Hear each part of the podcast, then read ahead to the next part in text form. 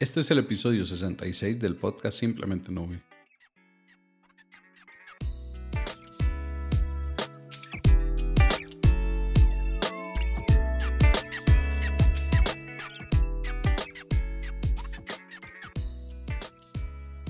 Bienvenidos nuevamente acá al podcast donde exploramos los servicios de nube, sus beneficios y retos. Y hoy después de unas merecidas vacaciones, y después de este 2020 que tuvimos tan complicado, estamos acá de regreso para conversar acerca de qué podemos esperar de la nube en este 2021. Bueno, para revisar, antes de empezar a meternos de lleno en qué podemos esperar este 2021, tenemos que hacer una revisión de qué pasó en el 2020 para entender hacia dónde vamos. Y es que el 2020 fue un año bastante complicado para muchos, para muchos de nosotros, tanto para los que eh, perdieron su trabajo como para los otros que tuvieron que adaptar su forma de trabajar o que también vieron reducidos sus ingresos. En cuanto a tecnologías de la nube, esto más bien se vio potenciado, esta, esta forma de que la gente se fue a sus casas, de que ahora todo lo tenía que comprar desde sus casas.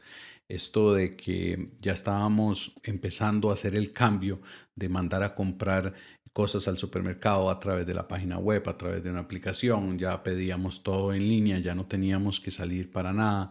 Muchas de estas actividades que nosotros hacíamos en el día a día, que hacíamos cotidianamente de salir a hacer unas compras, si teníamos que ir por un libro, si teníamos que hacer ciertos trámites, eso pasó de hacer un trámite personal a volverse una cosa en línea, que empezamos a utilizar más los servicios en línea. Y esto no porque no los, no los viniéramos utilizando antes, sino porque por pura costumbre a los seres humanos nos gusta hacer lo que generalmente estamos acostumbrados a hacer.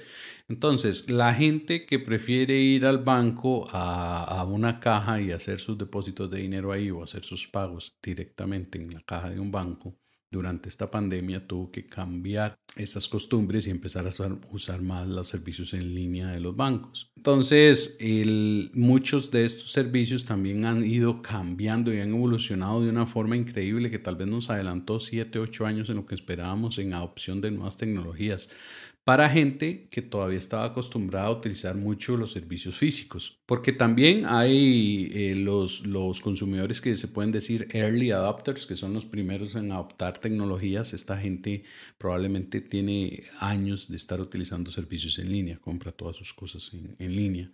Pero ese no es el grueso. El grueso de la población solo utilizaba unos pequeños servicios en línea y la mayoría de cosas las seguía haciendo presenciales. Entonces, durante esta pandemia, eso empezó a cambiar mucho en el 2020. La gente empezó a utilizar muchísimos servicios en línea y muchísimas empresas empezaron a entender que tenían que moverse rápido hacia, hacia estos servicios de, de, poner a la gente las cosas más sencillas para que puedan comprar sus cosas, no salgan de su casa, pierdan menos tiempo. Y eso también ha llevado a, a, un incremento de ingresos. Durante el año 2020 los ingresos por servicios de nube se incrementaron bastante. Según la gente de Gartner, en el 2019 se, se, estaban ingresando los proveedores más grandes de computación en la nube pública, se estaban tenían de ingresos alrededor de 242 mil millones de dólares.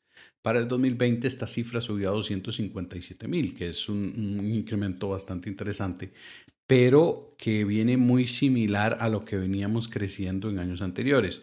Pero para este 2021 se espera que los servicios eh, o los ingresos de estas empresas suban muchísimo, muchísimo más. Pero durante este 2021 se espera, según Garner, que haya un incremento del 18% en, consumo de servicios de nube.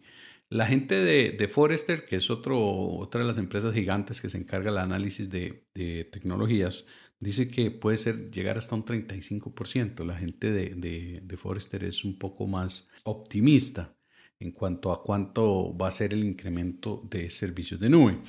¿Y por qué son tan optimistas también? Aunque la gente de Gartner habla de un 18%, que es un número muy importante, ya irse a números de 30%, 35% sería impresionante. ¿Y esto por qué? Si durante este 2020 que acabamos de pasar, las empresas, los directores de las empresas se dieron cuenta de que tienen que llevar sus servicios a la tecnología, que tienen que llevar sus servicios en línea, que tienen que tenerle buen, eh, que tienen que incrementar su, su, la forma como a través de la tecnología sus clientes interactúan con sus productos. Porque de esto tendríamos que hablar muchísimo, nos alcanzaría para varios episodios, pero las tecnologías para que los clientes interactúen con las empresas no solo se refieren a una página web donde tiene un e-commerce y un servicio en línea. No, hay infinidad de tecnologías que pueden utilizarse para ah, subir los niveles de satisfacción de las compras o los servicios que las, que las personas adquieren de las empresas. Entonces, durante este 2020, las, ya los directores se dieron cuenta que tenían que cerrar este gap, esta brecha entre lo que los clientes necesitan y lo que ellos están brindando, hay que cerrarlo. Entonces ya empezaron a, poner sus directrices, empezaron a girar sus órdenes para empezar a invertir más en tecnologías en el servicio de tecnología va a tener un incremento en el 2021 de presupuesto importante para algunas empresas. Pero también esto lleva varios retos, porque es que no podemos decir hoy que voy a sacar una nueva aplicación para darle un servicio a los clientes de mi empresa y que el día de mañana ya esa aplicación esté lista. Eso tarda meses en, estar listo, en desarrollo, en pruebas, en todo el tema, y ya unos meses después va a estar listo para nuestros clientes. Pero eso significa que entonces durante el 2021 lo que se planeó en el 2020 lo vamos a ver como incremento en el 2021 por este lapso que se lleva a construir las cosas. Entonces, eh, de ahí vienen los analistas que dicen que el 2021 vamos a crecer muchísimo en ingresos en servicios de nube. Por supuesto que en esto de, de tecnologías de la nube hay diferentes etapas del viaje de tecnologías de la nube en las que se encuentran las empresas o las organizaciones. Los que están empezando a utilizar servicios de la nube tienen la opción de utilizar infraestructura como servicio, que es el más similar a lo que venían utilizando, o dar el salto inmediato a utilizar SaaS, a utilizar software como servicio. ¿Y esto por qué? Imaginemos que nosotros en nuestra empresa tenemos un software que que ya todos en la empresa se lo conocen para administrar todo nuestras, en nuestro día a día en la empresa, un software, un ERP, que nos sirve para llevar el control y, y la comunicación entre diferentes departamentos de la empresa y entre diferentes procesos operativos. Entonces, eh, este software, este ERP que nosotros tenemos, pues ya se venía quedando un poco legacy, estaba un poco viejito, ya teníamos tal vez unos 15 años de venir trabajando con él.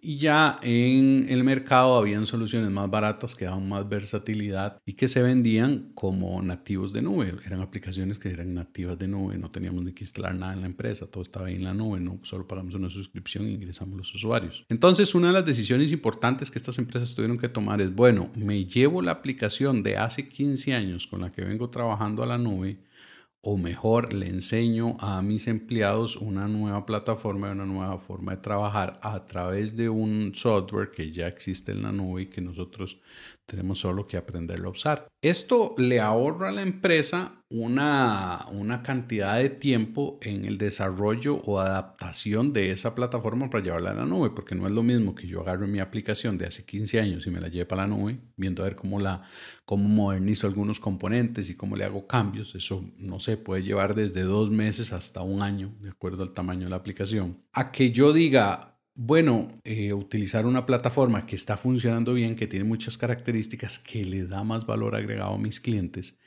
y enseñarle a mis empleados, enseñarle a mi organización cómo utilizar esa plataforma. Esa decisión la ha tomado eh, muchísimas empresas han decidido dejar su software legacy y irse por eh, software como servicio.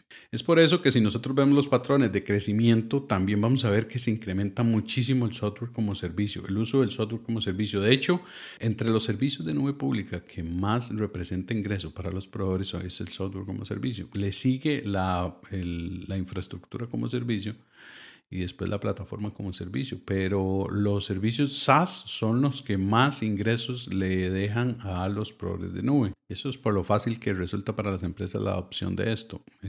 Eh, no voy a decir que es del todo transparente porque, porque hay que capacitar a todo el personal en el uso de una nueva plataforma, en el uso de un nuevo software. Pero a nivel de tecnología se ahorran muchísimo y les da la flexibilidad de pagar por los usuarios que necesiten.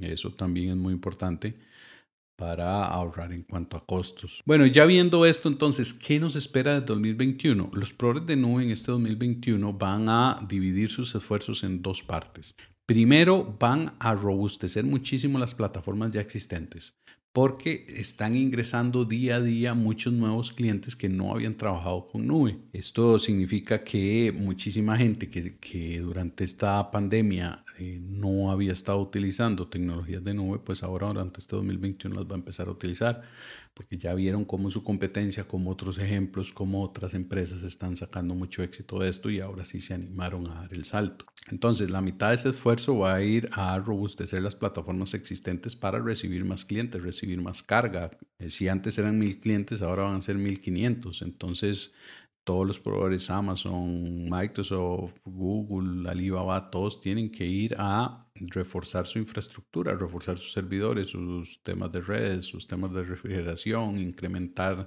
el tamaño de los centros de datos, probablemente. La otra mitad del esfuerzo se va a ir en crear servicios nuevos. Porque los que ya veníamos utilizando la nube desde hace bastantes años estamos necesitados de nuevos servicios que hemos encontrado ante esta pandemia que son muy útiles.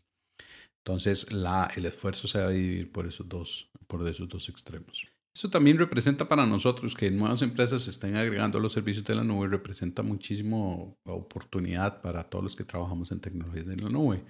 Va a representar más clientes para las empresas que, venden servicios. Va a representar mayores asesorías para los que asesoramos en servicios de tecnologías de la nube. Vamos a tener más clientes y también eso representa oportunidades de empleo para las, personas que trabajan directamente con tecnologías de la nube dentro de las empresas. Más empresas que necesiten profesionales con conocimiento de tecnologías de nube significa más oportunidades de trabajo también para, los, para todas estas personas que nos dedicamos a esto. Bueno, y esperando que a todos nos vaya muy bien en este 2021, que sea un 2021 un año próspero para todos nosotros, quiero despedirme de ustedes como siempre, agradeciéndoles por estar al otro lado escuchando este podcast, les dejo en las notas del programa una dirección de correo para que nos pongamos en contacto y nos escuchamos en el próximo episodio de Simplemente.